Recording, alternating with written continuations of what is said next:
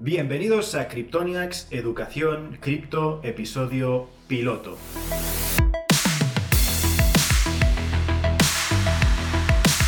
Piloto porque es el episodio de prueba, es una grabación que ahora mismo no sabemos si vamos a publicar, si sale bien la vamos a publicar, si no, pues la volveremos a hacer mucho mejor, pero la idea es probar todo el setup, todo lo que queremos hacer. Así que estoy aquí con Iván. Iván va a ser el compañero del podcast de Cryptoniacs, un podcast donde hablaremos no solo de Bitcoin, que es nuestra, quizás nuestra moneda favorita, nuestra cripto favorita, hablaremos también de todo lo que envuelve, no solo la parte económica, sino también tocaremos temas de inversión, temas de, de ciberseguridad, que es muy importante, y siempre tratando de buscar las noticias más actuales, pero también complementarlo con pues, con conocimientos o con la parte de, educación que queremos también transmitir a todo el público, ¿no? porque nuestro propósito es ese, no solo hablar de comentar noticias, sino también formar en el camino. Así que muy rápidamente eh, nos vamos a presentar en este, en este piloto y vamos a tocar unos cuantos temas que tenemos aquí seleccionados. Y así será un poco la dinámica de los siguientes capítulos también. Vamos a hablar del precio de Bitcoin y vamos a tratar las noticias del estímulo de los 9.000 millones de dólares que, que, ha salido recientemente, la filtración de la información de los clientes de, Ledger. También tocaremos el tema de que Ripple ha sido denunciada por la SEC por venta de securities y la MicroStrategy eh, conversión con Tesla. ¿Vale? Eh, Iván, pues tocamos, empezamos con las presentaciones. ¿Cómo, estás? ¿Cómo estás? Pues, pues, pues aquí estoy retransmitiendo desde Tarragona. ¿Tú que estás en San Feliu? Sí, estoy en la, Costa Brava. Hoy un día con mucho viento, ¿eh?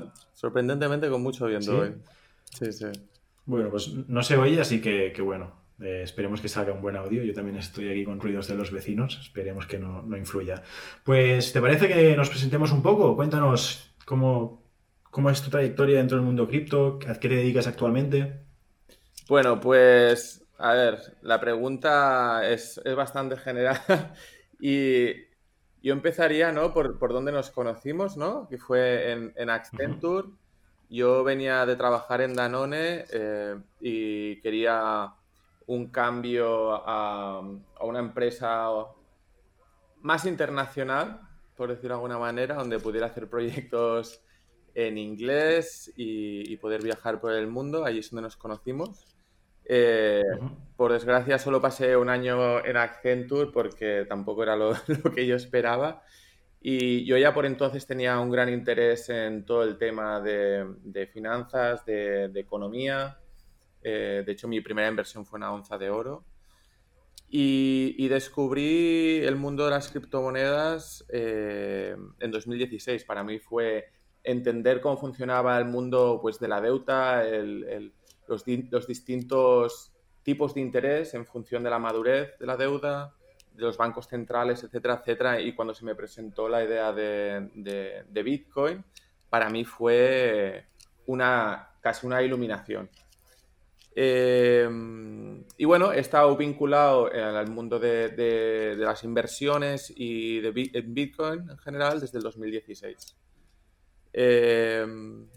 Eso a nivel, a nivel de criptomonedas. Después, al final, a base de estudiar economía y finanzas, me di cuenta de que vivimos una época en la que no asumir o no tomar ningún riesgo es el peor riesgo que uno puede, puede tomar y entonces decidí también empezar a, a crear mis propias empresas digitales, que es el futuro al. Qué bueno, qué bueno. Bueno, pues yo lo retomo un poco desde donde nos volvimos a encontrar. Sí que es cierto que nos conocimos en Accenture y luego, nos, cuando ya dejaste la empresa, nos volvimos a encontrar en el IoT Congress que se celebró en Barcelona, donde había un, pequeño sector donde hablaban de temas de, de criptos, algunas ICOs, allí nos hablaron de Link, ¿no? de Chainlink. ¿Qué, qué, cuál era el precio de eh, Link cuando... Eh, esta, moneda la tenés que comprar sí o sí. ¿Qué, ¿Cuál era el precio? Sí, eh, en ese entonces me acuerdo perfectamente porque se acercaba la conferencia SIBOS y estaba a 23 céntimos y en la conferencia SIBOS eh, llegó a creo que a 30 céntimos o algo así por ahí, ¿no? Y fue bastante chocante, fue la verdad. Ahí sentí por primera vez la volatilidad de las criptos. ¿Es, ¿es el mío? ¿Es mi teléfono? Sí, es mi teléfono. No, no se está quemando nada. Colgado. Disculpen las molestias. Esto lo voy a dejar, así más, más natural. Y, nada, eh, pues eso, ¿no? Que a partir de ahí empezamos a invertir a saco, e iniciamos un proyecto en conjunto, porque tú nos comentaste que con otros compañeros, otros amigos tuyos, estabas tratando de iniciar algo más por la bastante educativa. Nosotros estábamos en temas de, minería, porque un compañero, Mark, eh, había desarrollado una tecnología para hacer inmersión líquida y estábamos negociando con temas de, bueno, para comprar mm, tarjetas de las GPUs, ¿no? Para hacer la minería.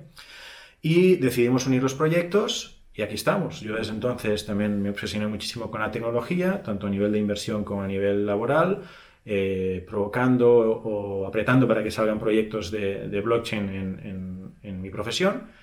Y, y, nada, así que el oyente o las personas que nos estén escuchando ahora ya tienen un poco cuál es nuestro perfil y si te parece, vamos a, grano con el tema de Bitcoin. Vale, perfecto. No, el, precio del Bitcoin. Dale, Iván. Bueno, antes de todo, eh, me gustaría decir que al ser el primer programa, ¿no? Eh, una de las primeras etapas que vamos a hacer, uno de, lo primero que vamos a hablar, ¿no? Después de hacer esta pequeña introducción, es de hablar un poco del precio de, en este caso va a ser Bitcoin, pero podría ser de cualquier valor. Podría ser del oro, de los tipos de interés, podría ser de, cualquier acción o, valor en general. ¿Correcto, Isini?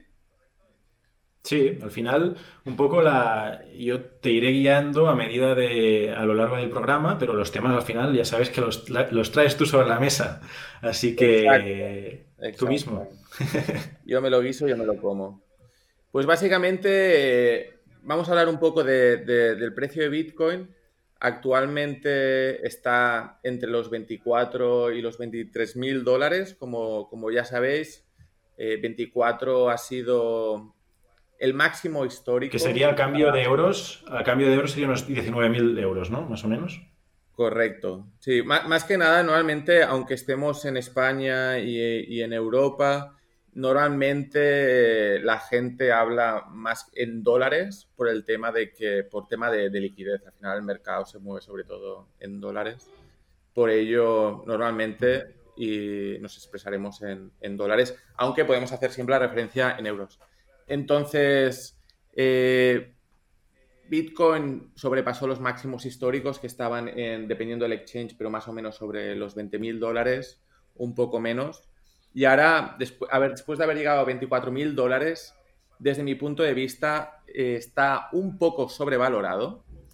Y no me extrañaría que hubiera una rectificación. Digo que está sobrevalorado más que nada por indicadores como ejemplo como el RSI, que es el, Relative Strength Index. ¿Sí? Eh, vemos, por ejemplo, divergencias en, en el gráfico a tres días o en el gráfico eh, semanal o a dos semanas, está bastante, bastante calentito el tema. Entonces, históricamente, cuando llega a estos valores, eh, normalmente, aunque estamos en un mercado alcista, correcciones del 25-30% son el pan de cada día, ¿sí? Lo que pasa que estamos viviendo, estamos viviendo un momento muy excepcional en el cual, primero de todo, hubo un halving, ¿sí? que es la reducción de la inflación de Bitcoin a la mitad, hará ya unos cuantos meses.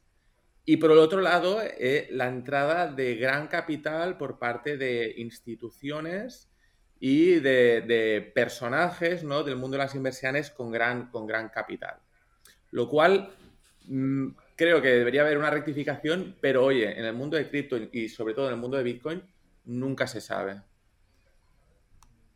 Claro, y aquí, perdona que, te incida en esto, eh, lo ves sobrevalorado en el corto plazo, ¿no? En los próximos, en las próximas semanas o en los próximos meses, porque estamos hablando de, estás tocando, eh, a nivel de análisis de, activos, podemos ver el, análisis técnico y el análisis fundamental, ¿no? Entonces, tú estás hablando ahora de, análisis técnico en base a tus, a tus indicadores y en base a, al swing trading que haces, ¿no?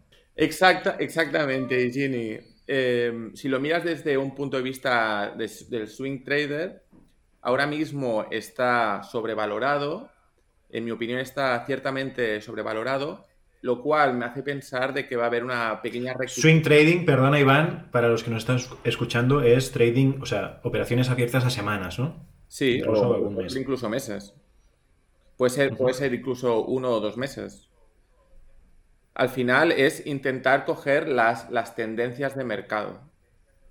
¿Sí? Entonces, desde mi punto de vista, podría haber una rectificación, eh, sobre todo por si utilizamos técnicas como el RSI, que es una técnica para ver con la fuerza con la que está subiendo. Eh, a mí me hace pensar, viendo eh, la gráfica de forma histórica, que podría haber una, pequeña rectificación. Lo cual no significa que por factores fundamentales, con todo lo que está pasando de dinero institucional que está entrando, que a 12, 18 meses el mercado siga muy alcista. Y al final hay que tener en cuenta esto, ¿no? Que estamos hablando de la moneda fiduciaria o el dinero fiduciario, que es el tradicional, el euro, el dólar, todo el dinero emitido por bancos centrales, versus una criptomoneda que Bitcoin, en concreto, por su naturaleza, es, eh, podríamos decir, deflacionaria, aunque tiene momentos quizás que puedan ser más inflacionarios, pero que su naturaleza es deflacionaria y que es como un agujero negro. Es decir, va a haber 21 millones de bitcoins y de dólares y de euros va a haber tantos como los gobiernos centrales quieran imprimir, ¿no? Bueno, sí, a ver, yo, yo ahora me centraría básicamente en el precio y creo que de eso ya hablaremos en, episodios más adelante, teniendo en cuenta cosas más de forma más específica para que la gente pueda, pueda tener una, mayor idea. Pero sí, al final es, eh, a día de hoy, para mí, Bitcoin es el valor o el, asset en inglés que se ha creado en la historia de la humanidad más escaso que existe. Y se ha creado gracias a la tecnología que nos ha permitido crear un asset de que solo va a haber 21 millones. ¿vale? El segundo valor o material, commodity, que existe, que siempre se ha utilizado a nivel histórico por sus propiedades, y una de ellas era su escasez, porque solo se creaba más o menos un 2% anual, ha sido el oro. Pero gracias a la tecnología y al código, hemos, creado, hemos podido crear un valor que es aún más escaso. en ese caso es Bitcoin. Se ha creado la escasez digital, es decir, eh, un poco lo que, lo que resuelve Bitcoin es el problema del doble gasto, ¿no? Porque a nivel digital, a nivel de físico de toda la vida, igual sí que había otros recursos que eran más escasos y que podían, de hecho por eso se utiliza el oro, ¿no? porque el, descubrimiento de oro es como dices, ¿no? un 2% más o menos anual. ¿Qué pasa con Bitcoin? Que Bitcoin es el primer caso de creación de digital scarcity, ¿no? de escasez digital. Y esto tiene un impacto muy importante porque hasta que apareció Bitcoin se podían hacer copias digitales de prácticamente cualquier cosa. Bitcoin trae sobre la mesa la eliminación del doble gasto. Y eso es porque y es una de las, de las, de los factores por lo que lo hacen tan valioso, ¿no? Bueno, a ver, sí, está claro. Eh, el, problema del doble gasto ha existido siempre y la forma que los bancos lo solucionaron, ¿no? Era estar verificando las transacciones para ver de que ese dinero no se volvía a gastar. Lo que soluciona Bitcoin básicamente es no tener que utilizar una tercera entidad o una entidad aparte para esa verificación. Básicamente el código y la tecnología lo hace posible. La tecnología es la que aporta la confianza en, el sistema y asegura que eso no pase. Vale, pues pasamos a la sección de noticias, si te parece, Iván. Hemos tratado un poco el precio de Bitcoin y la situación en, la que nos encontramos. La primera noticia que, que, traes es el estímulo de los 9.000 millones de dólares. Esto ya lo has comentado un poco ahora. Vamos a entrar un poco más en detalle, ¿te parece? Venga, perfecto. Pues a raíz de, todo lo que ha sucedido con, la pandemia del COVID, como seguramente ya recordaréis, o si no lo recordáis, os lo explico. No sé si te acuerdas tú, Isini, sobre qué mes era, sobre marzo, abril, yo creo que mayo o así. Eh, hicieron, dieron un cheque de 1.200 dólares a muchas familias americanas.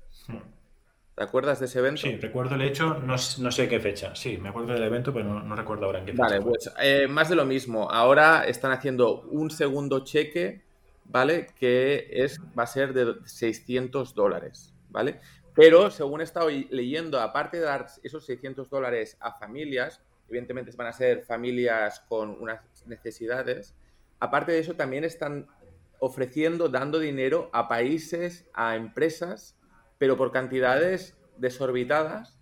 Y al final, la gente, que es la que paga la mayoría de impuestos, solo se está quedando con 600 dólares. Bueno, pues eh, creo que el dinero llega antes a los ciudadanos que en España, ¿no? porque aquí también se están intentando aplicar medidas similares, pero creo que no van a llegar eh, en el corto plazo, o eso parece lo que, lo que esto tiene un impacto importante, ¿no? Lo que comentábamos antes, que al final si parte de este capital se va al mundo cripto por no solo las propiedades naturales que ya sabemos que tiene, ¿no? Pero si empieza a haber otra vez este FOMO, ¿no? El fear of missing out, el miedo a perderse todo lo que puede venir con, con, Bitcoin y con las criptos, ¿no? Pues es probable que gran parte de este capital o una parte de este capital vaya a, la inversión en criptomonedas o a la especulación en criptomonedas. Y esto puede que... Evidentemente. De hecho, esos 1.200 dólares que se, dio a familias y a individuos en Estados Unidos sobre, sobre abril-mayo, hoy en día, si hubieran sido invertidos en bitcoins, de hecho hay una cuenta en Twitter que es un bot que va a hacer haciendo referencia a esto, hoy en día creo que son unos 4.500 dólares una subida del casi el 400% o 400% si se hubieran invertido en su día. Y esa es la pregunta del millón. Eh, ¿Cuánta gente va a invertir esos 600 dólares en Bitcoin o otros criptoactivos? Lo que a mí me gustaría eh, mencionar aquí es algo que está pasando, que es histórico y que nunca ha pasado. Normal, y seguramente en otros capítulos hablaremos. Pero, tal y como funcionaban los bancos centrales y los bancos, es que los bancos centrales nunca podían emitir dinero y llegar a la gente convencional. Los bancos centrales de toda la vida han funcionado exclusivamente con los bancos, ¿vale? Y por primera vez, desde ese cheque de 1.200 dólares y ahora el de 600, están eh, haciendo un bypass, están sobrepasando los bancos y llevando dinero que se ha impreso de la nada, de forma digital, vaya directamente a la, economía real, ¿no? a, los bolsillos de, la gente. Y eso en el futuro, si se sigue así, que seguramente vaya a ser que sí, podemos ver una gran inflación, porque al final está afectando a los bolsillos directos de la gente. Pues bueno, veremos a ver cómo va. Es un tema que seguro que, vamos a seguir de cerca y vamos a tratar de nuevo en el, en el podcast. ¿Te parece que nos movamos a la siguiente noticia que... o sea, tiene tela, tiene tela. Absolutamente. Que tiene tela. ¿Cuál es? Que es la, la filtración de, la información de los clientes de Ledger, ¿no? Que, que madre mía, o sea, las, buenas prácticas te dicen que te tienes que poner las criptos en un, en un Ledger, ¿no? En una especie de USB externo, en una cold wallet, ¿no? Que le dirían, una, una cartera fría, y van esta, empresa que provee este tipo de servicios y pues les hackean, ¿no? La gracia de, tanto Trezor como, como Ledger, que no serían las dos empresas más grandes en cuanto a tecnología para guardar eh, los bitcoins de forma fuera de internet, ¿no? Y siendo un poco más técnicos, donde guardamos eh, las llaves privadas, ¿no? Que dan acceso a nuestros bitcoins. Aquí hay estas dos empresas, Ledger y Trezor. Eh, Ledger, como cualquier empresa, cuando tú accedes a la cuenta para que te puedan enviar el, Ledger, tienes que introducir pues tu nombre, dónde vives, tu número de teléfono, eh, tu DNI, por ejemplo. No sé si en este caso el DNI, porque yo no tengo ni Ledger, yo tengo, yo tengo Trezor. Pero bueno, tienes que hacer, tienes que introducir toda, toda esta información. Normalmente, no solo Ledger, sino cualquier empresa en la que tú tengas que introducir toda esta información, se guardan, se guardan toda, toda, toda esta información, ¿vale? En, su base de datos. Entonces, normalmente estas empresas tienen que tener una seguridad para que ningún hacker pueda acceder a esa información. Lo que pasa que, bueno, en este caso, como en otros otros casos, como podía ser LinkedIn, como podía ser muchos otros, eh, los hackers han sido capaces de poder eh, coger toda esta información. Y esto es, un problema porque al final son, todo, son gente que han invertido en criptomonedas y que sepan... Pero es que no solo eso, Iván, perdona que te corte. Han cogido la información y han podido relacionar la persona con su billetera y saben cuánto dinero tienen en cada una de sus cuentas. ¿No? Porque lo que he visto en esta noticia es que ha habido personas que han recibido emails diciendo. Vale, no, pero no, no, no, no, pero no, no, a ver, no, no, o sea, no, no tienen acceso a sus billeteras, no saben cuánto dinero tienen. Lo que sí que saben es al saber su email, tú cuando tienes el email de una persona ya le puedes hacer phishing, que es básicamente intentar simular que eres Ledger y decirle, escucha, ha habido un cambio, eh, yo qué sé, en la tecnología y tienes que actualizar tu, tu, tu seed password, que, en español que sería la... La, semilla. Sí, exacto, la, contraseña de, semilla. Te empiezan a hacer, te empiezan a hacer phishing intentando pasarse por la empresa para que tú vayas después a una página que no es la oficial, introduzcas tu semilla y ahí ya te han pillado. Pues, vale, o sea, no es, no es que hayan identificado cuánto dinero tienen en Exacto. El problema, y, es, uno de los temas que tendremos que hablar de, cara al futuro, es ser soberano de tu propia riqueza es muy importante, ¿no? De cara en, el momento en el que vivimos, pero tener una educación mm, de la seguridad digital es aún más importante. Y sabiendo lo que ha pasado con Ledger, cuáles son las posibles consecuencias ya hemos hablado de una de ellas. La primera que es el phishing, que es básicamente que si tienen tu, correo, si tienen tu móvil, que te puedan enviar eh, mensajes de SMS, que te puedan hacer swim swap, que se llama, que es básicamente que llamen a tu compañía de teléfono y se hagan pasar por ti dándote tu, dirección, tu nombre, el DNI si lo tienen, el número de teléfono y que te, y que te cojan llamando a, a tu compañía de teléfonos y que se puedan poner una réplica de tu, de tu, SIM card en su teléfono. Que te pueda hacer el phishing. O sea, al final es algo que es muy peligroso y, al final hay que tener eh, mecanismos de defensa. Y Es un problema, es un punto de dolor que es un punto de, dolor al cual pueden pivotar los bancos, ¿no? Porque recientemente, y ya lo trataremos, eh, eh PBVA, por ejemplo, sacó este servicio de custodia de, claves privadas, ¿no? O sea, podría ser una línea nueva de negocio de los bancos. Hay dos cosas al respecto. A ver, la primera de todas es de que, por eso yo, en, en parte me compré Trezor, ¿vale? Trezor tiene una política en la cual eh, solo conservan tu información durante 30 días, que creo que son los 30 días en los que tú tienes, tú puedes devolver el producto. Al cabo de esos 30 días borran toda la información que tienen sobre ti. En cambio, Ledger la mantienen de por vida, ¿vale? Y eso, al final, si tienes una mala seguridad, hace que, que puedas tener este problema. Y teniendo en cuenta que estamos hablando de criptomonedas, que es un tema muy delicado, al final que haya este tipo de problemas no, ayuda, no ayuda nada en el sector. Claro. Bueno, pues interesante, ya sabéis, utilizar, o sea, la recomendación ahora sería utilizar Trezor, ¿no? Eh, pasamos a la siguiente noticia. Vamos a ver que Ripple fue ah, denunciada por la SEC por venta de securities, ¿no? Y esto ha provocado un impacto en el precio, en la cotización. ¿Qué nos puedes contar? Ya solo hoy, solo hoy ya ha bajado un 30 por 30 me he pasado un, sobre sobre 26 30% solo en un día. 28 28% mientras estamos hablando. Ha, llegado a bajar un 30% eh, bueno, al final esto ha pasado con, con XRP, ¿no? que es el, el token de la empresa Ripple, pero teniendo en cuenta que las criptomonedas cada vez están más eh, exploradas o que la gente lo tiene más en cuenta, es posible que en el futuro no solo sea XRP de Ripple, sino otras monedas que están más centralizadas, porque recordemos que XRP, está súper centralizada, eh, puedan tener problemas con, con la SEC o con cualquier organización de cualquier país.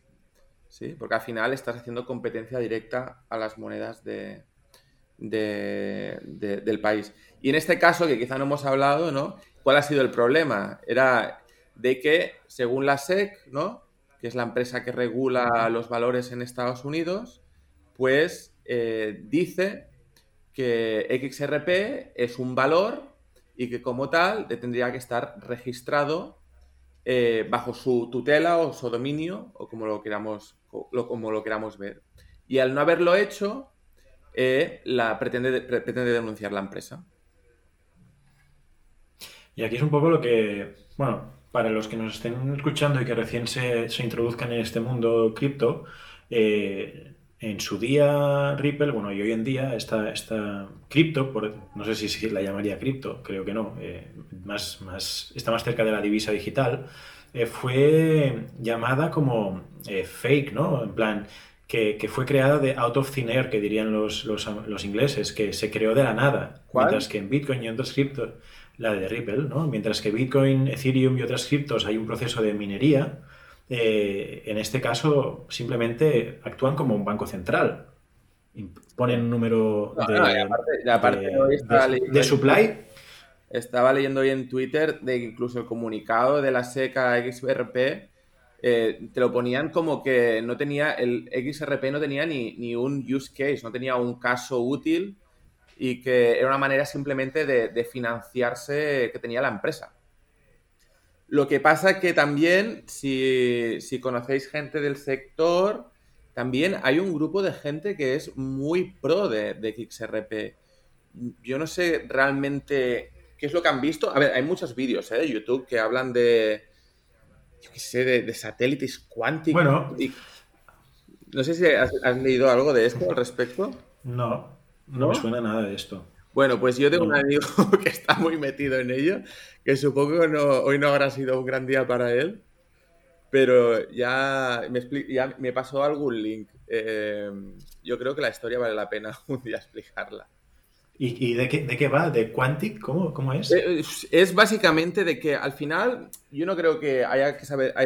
no hay que saber mucho de finanzas y economía para darse cuenta que vivimos en un, en un momento en el que tarde o temprano va a haber un cambio, un cambio de, un reset, por decirlo de alguna manera. Y entonces eh, hay muchas personas ¿no? que están intentando visualizar cómo puede ser ese reset y no hay hay gente que, bueno, que está utilizando XRP como el centro entre las distintas divisas, y que, bueno, yo que sé, un XRP valdrá no sé cuánto, unas barbaridades. O sea, X, XRP, yo como lo veo, es que podría ser eh, hacia donde deberían o donde podrían tirar los bancos, ¿no? Es decir, eh, sería eh, la representación de los bancos centrales en el mundo cripto, por así decirlo de alguna forma. Dinero que se crea de la nada. ¿Para qué un banco central tiene que tener la criptomoneda de una empresa cuando puede crear su propia criptomoneda? Claro.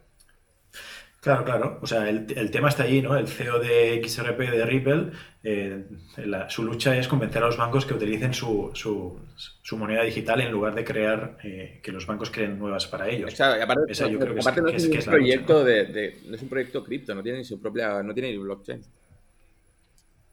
Bueno, pues, pues bueno, ahí queda. Vamos a ver la, la última noticia del día. Creo que nos hemos ido un poco por las ramas. Eh, la MicroStrategy conversación con Tesla. Bueno, a ver, aquí me gustaría. link. Pues básicamente, eh, para los que sigáis un poco el tema, el CEO de MicroStrategy, que podríamos decir fue, ha sido la primera empresa que mm, está en los mercados, ¿no? Que se pueden comprar acciones. Es la primera empresa que ha puesto parte de sus reservas, de su liquidez, para comprar eh, Bitcoin. ¿Sí? Espera, espera, espera. O sea, MicroStrategy, ¿qué, es? O sea, es, la no me ha quedado claro. MicroStrategy es una empresa que cotiza en bolsa. Vale. Pero has dicho que era la primera. Sí. ¿Es la primera que cotizó en, bolsa? Es la primera empresa que cotiza y que yo sepa. Claro, es que una empresa privada no tiene por qué dar información, una empresa pública sí. ¿Vale? Y entonces es la primera empresa pública y seguramente también privada que, que pone su liquidez o parte de su liquidez para comprar Bitcoin. O sea, ¿es, pública o es privada? Es pública. Vale. Lo que estaba diciendo Entonces, es que. Ah, vale, vale, vale. Aquí no me... tiene por qué informar públicamente. Vale, vale. Vale, vale. Aquí se me acaba de venir a la cabeza el tuit de, Elon Musk, ¿no? Que retaban a Elon Musk a que pasara sus cuentas, ¿no? Sus, eh, sus eh, finanzas a, Bitcoin. En Twitter, que hay gente que es muy activa, bueno, y, macro, eh, y, el, y, el, y el CEO de MicroStrategy y fundador también, es, es, una persona que está, es muy activa en Twitter y desde que compró está en plan Bitcoin, pro Bitcoin total. Pues, ¿MicroStrategy qué hacen? ¿Qué hacen ellos? Bueno, es una, es una empresa de software que crea, que crea informes inteligentes y, y bueno, ayuda, ayuda a otras empresas. o sea, es tipo Power BI, ¿no? Exacto. Bueno, la cuestión aquí es de que tuvieron, eh, por alguna razón, eh, Elon Musk, el fundador de bueno, no es fundador, en verdad, ¿no? Es el CEO de, Tesla. compró, compró Tesla cuando estaba fatal, ¿no? Y la, hizo reflotar. Pues, pues básicamente eh, está hablando, sí, bueno, publicó una foto de, Bitcoin en la cual nosotros hemos publicado en, en, nuestro Instagram, así que si vais a nuestro Instagram la encontraréis, en la que sale... Follow us. No sé si la has visto tú, Isini, pero un reverendo y una, seguramente lo que es una prostituta. Ostras. ¿La has visto o no, la foto? No, no, no la he visto. Pues eh, tendrías que hacer como, como, el resto de oyentes, ir a, a Kryptoniacs en Instagram y verla. Pues sale una. Sale, sale el reverendo, ¿no? Así como mirando a Dios y una prostituta en plan, en una posición bastante sugerente, ¿no? Y, encima al reverendo salen unas palabras en plan, yo intentando tener una vida productiva, ¿vale? Intentando tener una vida productiva y encima la prostituta, pues la palabra Bitcoin, ¿sabes? en plan que se podía centrar en sus tareas porque estaba demasiado pendiente de Bitcoin. Esto es un poco que todas todos los, que, todos los que hemos invertido en criptos vamos a pasar por ello. Hay una etapa que es de obsesión pura y dura. Yo ya me he desmarcado de eso. Sé que esto va para largo plazo, así que nada. Ya ni me fijo de pues los. Ya no estoy tan. La noticia era eso. La noticia es de que, aparte de, esto, eh, eh, el CEO de MicroStrategy, pues le, le decía: Pues imagínate si pusieras yo qué sé, eh, parte de tu liquidez en Bitcoin no te arrepentirías, ¿no? Y le decía, y no sé, empezaron a hablar de números que ahora no me acuerdo cuáles, cuántos eran, pero bastante elevado, estamos hablando de bastantes millones de dólares. Y, y, y Elon Musk le preguntaba, ¿y es capaz de aceptar tanta liquidez? Y, y MicroStrategy, el, el, CEO de MicroStrategy le decía, obviamente tú no sabes, no sabes, no sabes lo que puede, lo que podrías hacer con Bitcoin. Eh, más allá de eso, la noticia es de que estamos en, un momento donde mucho dinero institucional y de empresas están entrando, están entrando en el sector. Porque si lo pones a pensar, si tú tienes liquidez en el mercado, tienes liquidez en tu empresa, ¿dónde lo vas a invertir? Más que nada, si lo tienes en cash, en dólares, eh, se está devaluando. Si lo tienes en bonos del gobierno, eh, te están dando un tipo de interés negativo o súper bajo. Entonces, lo puedes poner en, otras acciones de empresas, en oro. Hmm. Al final, el sitio donde te puede dar más liquidez y donde mayor crecimiento, porque al final una empresa lo que quiere es preservar su valor, para mí la mejor opción, un porcentaje, un 10% lo que sea, es Bitcoin. Hmm. Estaríamos entrando dentro de temas un poco especulativos, ¿no? teniendo en cuenta que pues hay una gran volatilidad y que podemos estar de acuerdo que es un gran proyecto y que puede ser muy prometedor, pero yo siempre lo digo, Bitcoin ha crecido mucho, eh, tiene, vale lo que vale hoy en día, tiene el precio que tiene, pero eh, Bitcoin se enfrenta al status quo y se enfrenta a entes y organizaciones muy poderosas que yo no sé hasta qué punto van a dejar que eh, las criptos y Bitcoin florezcan así como si les roben parte del pastel. Bueno, yo creo que este es un tema que para, el próximo podcast, creo, o Exactamente. al final tenemos un montón de temas. Al final, hoy es el primer podcast y, y al final hemos explicado un poco el precio de Bitcoin, unas cuantas noticias y poco más. Pero nosotros queremos crear valor con conocimiento de cómo funciona el sistema financiero, de cómo funciona la tecnología y un montón de cosas más para, dar valor a la, gente, ¿cierto? Exactamente. Hoy no lo vamos a hacer, que sería el topic of the day, porque estamos así en piloto y creo que ha salido, ha salido bastante bien, ¿no? Yo creo que sí, ¿no? Esto lo vamos a publicar. Lo voy a editar y lo publicamos pero la idea es terminar, no solo comentar las noticias, sino complementarlas con la parte formativa, ¿no? la parte educacional y terminar el podcast con el topic of the day, que, será más... ¿Podrías mencionar, Isina, alguno de los tópicos que tenemos? Sí, claro que sí. Yo para mí creo que son eh, importantes, la verdad. Sí, tenemos las, eh, lo, me lo has puesto aquí en inglés, ¿no? El Network Effect of Bitcoin, ¿no? Que cuanto más gente lo utilice, pues atrae a más personas y más val, se, se crea un círculo, un feedback loop, ¿no? Al final. Eh, más personas entran en Bitcoin, esto hace que más personas entren en Bitcoin, más crece todo y es un ciclo de, retroalimentación positivo. Luego también eh, hablamos de las propiedades del dinero, la escasez digital, eh, temas de encriptación, ciberseguridad, que tú estás muy metido en, eso, en esos temas, el Internet del dinero, mm, Bitcoin versus Gold, CBDC, que son las criptos de los bancos centrales, ¿no? el tema del ajuste de la dificultad. Pues aquí me has puesto una, una retaila de temas bastante extenso. Sí, sí, sí, sin duda. Todo un mundo por y Exacto, somos, acabamos de, arrancar, nuestra web es cryptoniacs.com, ahí os podéis registrar para acceder a, una, a, un manual para los que recién inician en criptos, que os lo podéis descargar y es paso por paso. Simplemente os tenéis que apuntar a la lista blanca y seguramente liberaremos la web eh, en 2021, o sea, la web ya, ya existe, ¿vale? Y ahora solo estamos haciendo que las personas que estén interesadas se apunten a la lista blanca para nosotros tener el, email y poderles avisar, primero entregarles la, guía y luego poderles avisar de los nuevos capítulos que vayamos lanzando, de las actualizaciones, porque la idea también es, tú estás trabajando en la formación de ciberseguridad, eh, Iván, ¿no? y también estamos trabajando en, un pequeño curso de introducción a, blockchain que esté, eh, pues es para, para, que todos tengan, pues, puedan escucharnos y no sentirse perdidos, porque yo creo que es una de las sensaciones que mucha gente tiene cuando recién empieza a entrar en este mundo, ¿no? que se siente un poco perdido, pues la, la idea de dar un marco mental para que se puedan ubicar, pues es la idea de ese curso. Así que os invitamos a que entréis a la web, que nos dejéis vuestro mail para obtener la guía y también nos ayudaría muchísimo vuestro feedback. ¿no? Eh, nos podéis seguir en, Instagram, en Cryptoniacs directamente, Cryptoniacs con Y. Nos podéis dar vuestra, vuestros comentarios sobre este primer capítulo, sobre este primer podcast. Iván, no sé si quieres decir algo más.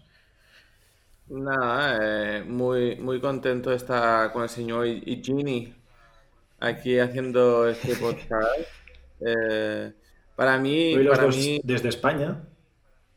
¿Perdona? Que digo, hoy los dos desde España, cosa que creo que no será muy habitual. Mañana, mañana ya no sabemos.